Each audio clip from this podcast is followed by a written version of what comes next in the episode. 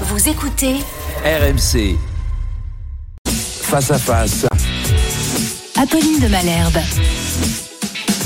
8h33 sur RMC et BFM TV. Bonjour Manuel Bompard. Bonjour. Vous êtes coordinateur de l'équipe opérationnelle de la France Insoumise. Si je comprends bien dans votre jargon, ça veut dire que vous dirigez la France Insoumise. Et vous êtes député des Bouches-du-Rhône, journée de mobilisation et de blocage. Jusqu'à quel point euh, On va le voir ensemble, justement, sur ces idées de blocage, sur le mot même de blocage et qui pour bloquer? Ben, je voudrais qu'on commence par euh, une illustration. Ça vient d'un de vos propres euh, députés, le député Louis Boyard, qui a lancé un challenge. Le challenge du blocage des lycées. Écoutez. Bon, le 7 mars, on fait quoi? Non, ça c'est pas le sujet. Le 7 mars, toute la France sera bloquée contre la réforme des retraites. Et parce que cette réforme nous concerne nous aussi les jeunes, on s'attend à ce que tous les lycées et toutes les universités soient bloqués contre la réforme des retraites. C'est pourquoi on lance le hashtag Blocus Challenge. Postez vos plus belles photos de blocus de lycée et d'université. Parmi ces photos, on en tirera une au sort et l'équipe de bloqueurs sera invitée à visiter l'Assemblée nationale avec nous. Donc on se retrouve le mardi 7 mars pour mettre le pays à l'arrêt et participer au Blocus Challenge. On se retrouve mardi pour faire reculer Macron. Ça marche ça?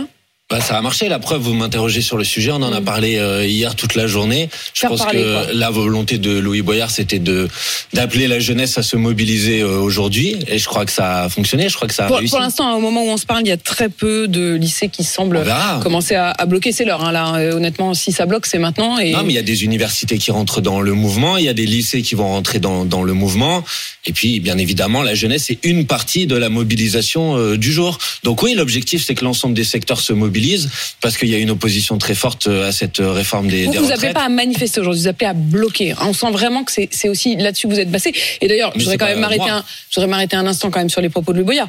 Aux yeux de la présidente de la région Île-de-France, Valérie Pécresse, c'est Mm. carrément illégal. Elle porte plainte contre lui. euh, Ouais.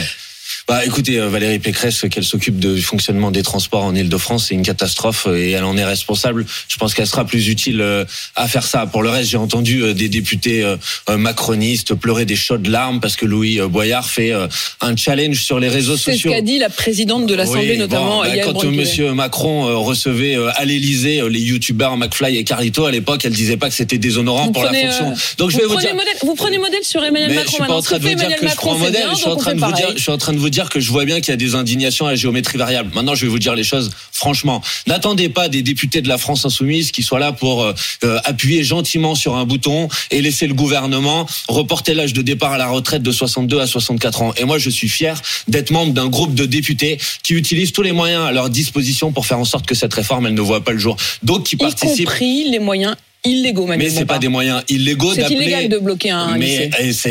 eh, les, les jeunes, ils ont le droit de se mobiliser. Ils ont le droit. Ils ont le droit de bah, se mobiliser, mais ils n'ont pas le droit de bloquer. Mais c'est dans tous les tous les mouvements euh, Bah, sociaux. ils ont- on a si la si vous utilisez le, le- le registre de la loi et du droit, je Oui. vous le dis, ils n'ont pas le droit. Eh ben, vous faites ce que vous voulez. Non, mais moi, ce je- que vous moi, je voulez. fais rien, mais les dis- jeunes qui sont dans les euh, lycées, dans les Mm. universités, qui décident collectivement que ce jour-là, pour euh, rentrer dans l'action, pour participer du mouvement, ils décident de se réunir devant euh, leur lycée, de distribuer des tracts, de bloquer leur université. Moi, je les soutiens et je les appuie. De la même manière que l'ensemble des salariés qui décident aujourd'hui de rentrer dans un mouvement de grève, et il y a des gens qui découvrent que quand on fait grève, ça a un impact sur l'économie. Bah oui, quand on fait grève, ça a un impact sur l'économie. Et ben ceux qui décident aujourd'hui de participer de ce mouvement de grève, je les appuie et je les soutiens. Et ceux qui décideront de continuer demain et de continuer après-demain, je les appuie et je les soutiens. Pour une raison simple, c'est parce qu'ils se sont pas levés ce matin en se disant on va mettre le pays à l'arrêt, parce qu'ils ont manifesté par euh, millions depuis euh, le début du mois de janvier,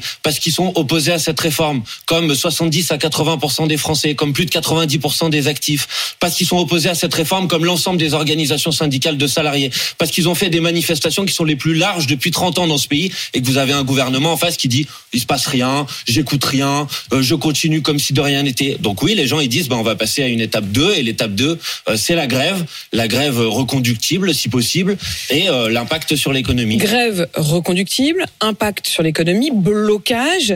il y a quand même un problème aussi, c'est que du point de vue démocratique, vous n'avez finalement pas fait ce que fait le Sénat. Quand vous les regardez au Sénat, là, aujourd'hui, normalement, ils vont on est aujourd'hui discuter du fameux article 7, l'article sur euh, le changement de l'âge de départ euh, de 62 à 64 ans. Vous n'avez pas été jusqu'au bout, vous n'avez même pas joué ce jeu-là. C'est pas moi qui ai décidé du nombre de jours qui étaient accordés à l'Assemblée enfin, nationale. c'est vous qui avez décidé Non, du non, nombre d'amendements. Non, euh, Apolline de Malherbe. C'est vous qui avez décidé du nombre d'amendements. attendez, c'est très amusant ce que vous êtes en train de me demander. Vous savez que sur l'article 2 de ce texte de loi, qui est l'index senior, le Mm. temps consacré au débat à l'Assemblée nationale et au Sénat a été le même. Il y a eu autant d'heures consacrées à l'Assemblée nationale et au Sénat sur l'article 2 du texte de loi. Alors qu'à l'époque, vous nous disiez, il y a trop d'amendements, etc. Là, vous nous dites au Sénat, c'est bien.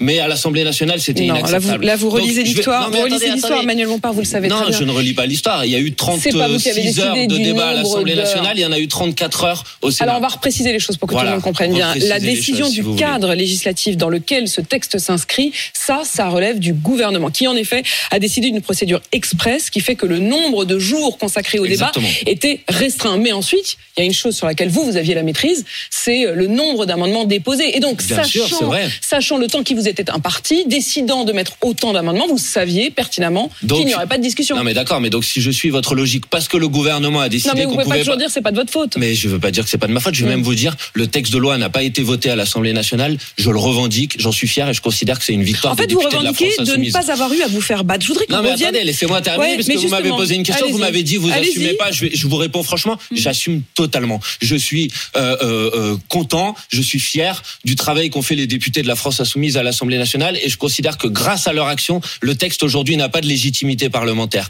Et donc ça permet au mouvement social de se déployer et j'espère qu'il va se déployer de la manière la plus large possible aujourd'hui et de dire au gouvernement, vous voyez, ce texte de loi, il est rejeté par le pays entier, il n'a pas été adopté à l'Assemblée nationale. À ce stade, il n'a pas été adopté au Sénat, il n'a pas de légitimité parlementaire. Reculez et retirez-le. Vous voyez, je me cache pas, j'assume. Je vous dis juste que ne faites pas porter la responsabilité aux députés de la France insoumise du fait que le gouvernement ait décidé qu'on n'avait pas le droit de consacrer plus de neuf jours de débat à l'Assemblée nationale au fait de savoir si on va voler deux ans de vie à la retraite aux Françaises et aux Français. Vous aviez Et ça, c'est la trouille. responsabilité du gouvernement, c'est pas la mienne. Vous aviez la trouille. La trouille de quoi Mais la À trouille l'Assemblée nationale Non mais la Non, mais je trouille- reprends les mots, La les- trouille de perdre. Je reprends Mais- les mots de Jean-Luc Mélenchon. Oui. Jean-Luc Mélenchon, qui, alors que les députés du Parti communiste, qui Mmh. sont vos alliés à la NUPES, euh, alors que ces députés décidaient justement de retirer les amendements pour aller jusqu'au bout du jeu démocratique et euh, s'affronter sur la question de l'amendement ou non et la question euh, de l'article 7 et du départ à la retraite à 62 ou 64 ans.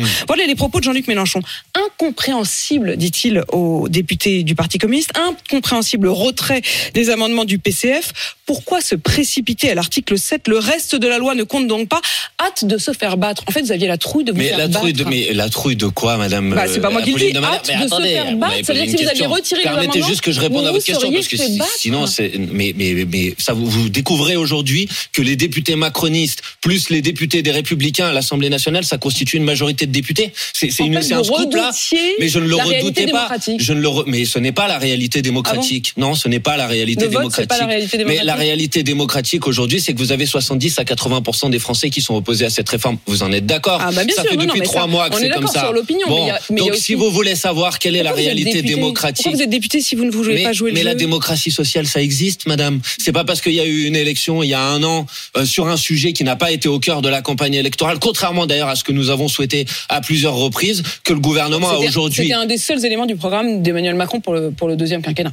Mais au deuxième tour de l'élection dire, il a dit quand présidentielle, même euh, qu'il y aurait la retraite à 65 ans. Même Mais il a dit dans son programme qu'il allait reporter l'âge de départ à la retraite, mais vous êtes d'accord qu'au deuxième tour de l'élection présidentielle, un certain nombre de gens Ah ont on voté pour lui, alors qu'ils n'étaient pas d'accord avec son programme. Donc Oui, maintenant, limite- si vous voulez me parler de limite, démocratie, pour, euh, Apolline de pour Marine. Le Pen étaient plutôt d'accord avec votre programme sur les retraites, puisqu'elle était pour un retour à la retraite à 62 ans, voire même à 60 ans. Oui, enfin nous, nous sommes, euh, nous ne sommes pas d'accord avec elle. Nous sommes Non, pour l'âge enfin, de départ à la retraite à l'âge, au 60 ans. Mais en tout cas, ils n'étaient pas pour le report Mm. de 64 à 65. Donc, vous venez bien de valider le fait que, effectivement, d'un point de vue démocratique, le gouvernement n'a pas de légitimité aujourd'hui pour mettre en place cette réforme. même. Mais attendez, vous m'avez posé une question parce que si vous m'interrompez à chaque fois, franchement, les gens qui nous écoutent, ils vont pas Quand vous comprendre. n'allez pas au vote, Mais je veux bien aller au vote, faites un référendum. Vous dites que si vous alliez au vote, vous seriez fait battre. C'est quand même mettre un peu un paravent sur la réalité démocratique. Mais puisque euh, Jean-Luc Mélenchon lui-même le dit, on se serait fait battre. Mais madame, encore une fois, il n'y a aucune nouveauté, aucun scoop à dire que les députés macronistes plus les députés des républicains constituent une majorité de députés à l'Assemblée nationale. C'est pas le sujet en fait. Le sujet c'est de savoir s'il y a une majorité des Français qui sont d'accord avec cette réforme. Et il n'y a pas de majorité des Français qui sont d'accord avec cette réforme. Le- le- le- L'exigence aujourd'hui de plus de, de deux tiers des Français, vous l'avez publié dans un sondage qui a été paru hier soir, c'est de demander le retrait de cette réforme. Hmm. Alors moi, si vous voulez le prendre par l'angle démocratique, j'ai pas de problème. Prenons-le par l'angle En fait, c'est la démocratique. démocratie quand ça vous arrange. Mais non, pas du tout. Si quand vous quand vous sentez quand ça vous arrange les mais sondages, quand vous sentez qu'il y a une démocratique distorsion, madame, quand vous sentez qu'il y a une représentation à l'Assemblée nationale qui manifestement sur un sujet ne correspond pas à ce que pensent les Français, vous pouvez décider que vous passez en force, comme essaye de le faire le gouvernement, ou vous pouvez dire gouverner c'est un art, c'est une pratique.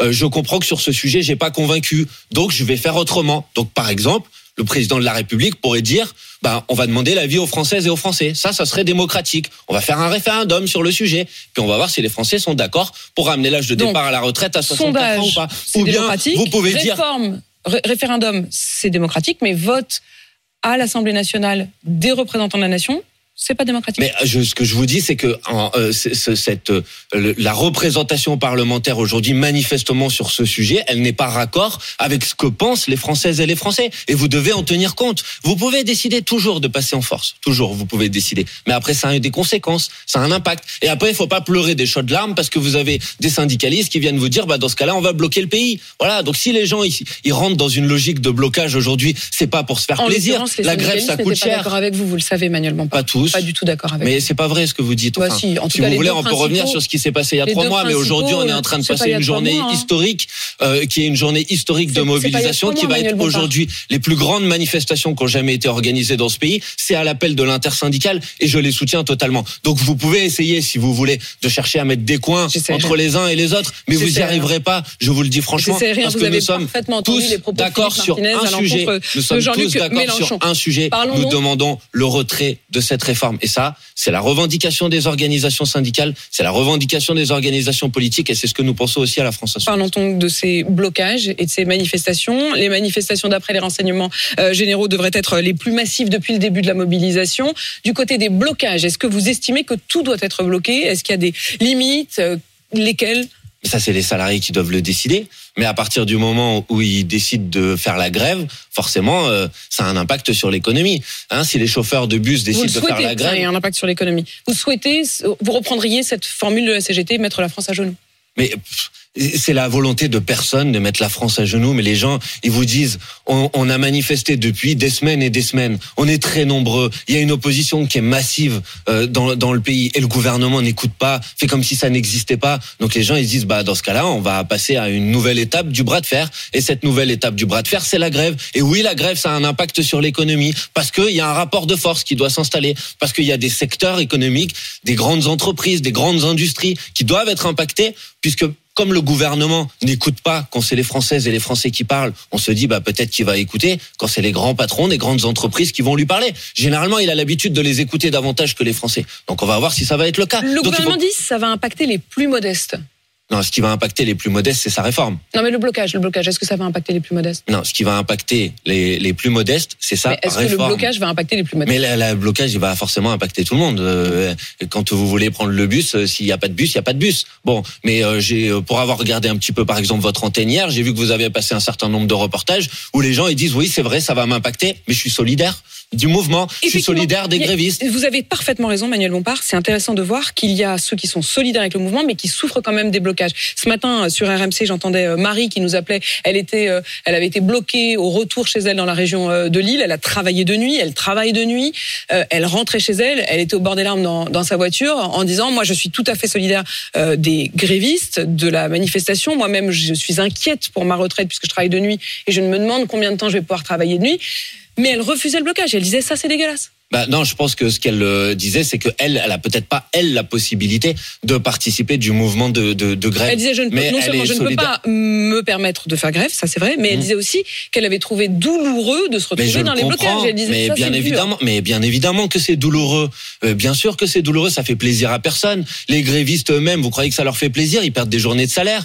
Donc la question qui nous est posée et qui devrait être posée au président de la République, si à un moment il veut bien descendre de son nuage, parce que pour l'instant on ne sait pas où il est. Bon, s'il veut bien prendre enfin la parole sur ce sujet, il devrait se poser la question de est-ce que je continue comme ça et je laisse le pays aller dans une situation de blocage généralisé, ou est-ce que j'essaye de proposer une sortie, de trouver une issue politique à cette situation? possible. Bah, votez. Faites un référendum. Ou euh, si vous considérez que, euh, euh, puisqu'on voit bien que l'Assemblée nationale ne pense pas la même chose que le pays, faites une dissolution de l'Assemblée nationale. Revenez aux urnes. Euh, euh, trouvez une, une issue qui soit une issue démocratique. Faites pas comme si rien ne se passait. Et puis après, la situation, elle va être de plus en plus difficile pour tout le monde. Donc sa responsabilité, c'est d'éviter le blocage. C'est pas les gens qui sont en grève aujourd'hui qui vont être responsables de cette situation. Ils se sont pas levés ce matin en se disant on a envie de bloquer. Ils le font parce que le gouvernement veut Pour passer vous, en force une réforme. Pour vous, Donc la il faut seule retirer. issue possible, c'est soit de retirer, soit de soumettre à nouveau au vote des Français. Vous, vous n'entendez pas ce que vous dit Emmanuel Macron quand lui il dit bah moi j'ai l'impression que en gros ma réélection c'était pour ou contre cette réforme. Mais euh, c'est pas le problème, c'est pas juste est-ce que moi je l'entends ou pas, c'est que manifestement les Français ils sont pas d'accord avec lui. Donc moi la revendication qui est celle des salariés qui sont dans la grève aujourd'hui, la revendication que je porte c'est le- retrait du texte de loi. Mais je dis au président de la République, si vous voulez trouver une issue, une sortie démocratique et que vous voulez pas retirer à minima, dites au moins faites voter les gens. Vous dites on l'entend pas. Euh, c'est vrai qu'Emmanuel Macron ces derniers temps ne s'est se pas cache. exprimé directement là-dessus. Pour vous il se planque. Bien sûr, il se planque, il se cache. Euh, par ailleurs, il va euh, en déplacement international en Afrique, il Bah, nous fait oui, honte, aussi- franchement. C'est aussi Euh, son job quand même d'aller en déplacement international. Oui, mais enfin son job, enfin là il y a un petit un petit paradoxe. Soit il a été élu sur son programme, c'est ce que vous disiez tout à l'heure sur ce sujet, donc ce sujet l'intéresse et le concerne. Dans ce cas-là, il doit parler.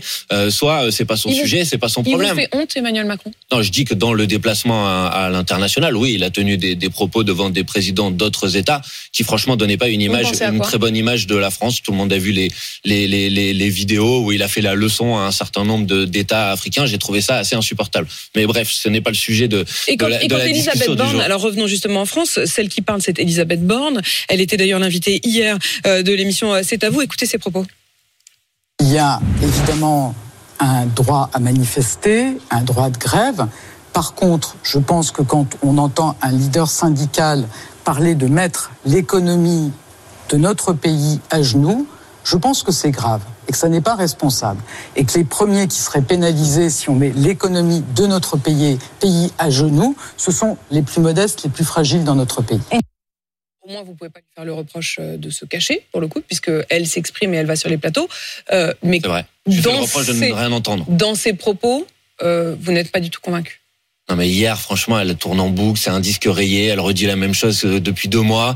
Euh, elle a, elle, elle a juste pas compris quelque chose en fait. C'est que les gens, c'est pas qu'ils ont mal compris la réforme. Il faut arrêter avec ce cirque-là. C'est pas un arrêter. problème de Mais pédagogie. bien évidemment non. Les gens, ils ont très bien compris la réforme et ils sont contre. Voilà. Et donc, la responsabilité de la première ministre, c'est pas de continuer à annoncer ces éléments de langage, euh, à essayer de se dépêtrer des erreurs et des bévues de ses ministres, ou à répéter ces mensonges qui ont déjà été démontés des dizaines et des dizaines de fois. Sa responsabilité, c'est d'essayer de sortir de cette situation. Et sortir de cette situation, ça nécessite d'entendre la parole de celles et ceux qui manifestent, de celles et ceux qui sont en grève aujourd'hui. Il faut les écouter. Il faut pas seulement les prendre pour des imbéciles et essayer de leur dire vous n'avez pas compris maintenant, mais vous comprendrez peut-être demain. Dans les évolutions qui sont apportées par le Sénat, il y a cette idée d'un CDI senior, un CDI qui encouragerait les entreprises à embaucher davantage de seniors avec une exonération des charges, notamment de la branche famille. Est-ce que vous y êtes favorable si ça permet d'embaucher davantage de seniors? Mais non, parce que le, le, le problème de l'emploi des seniors aujourd'hui, c'est pas par des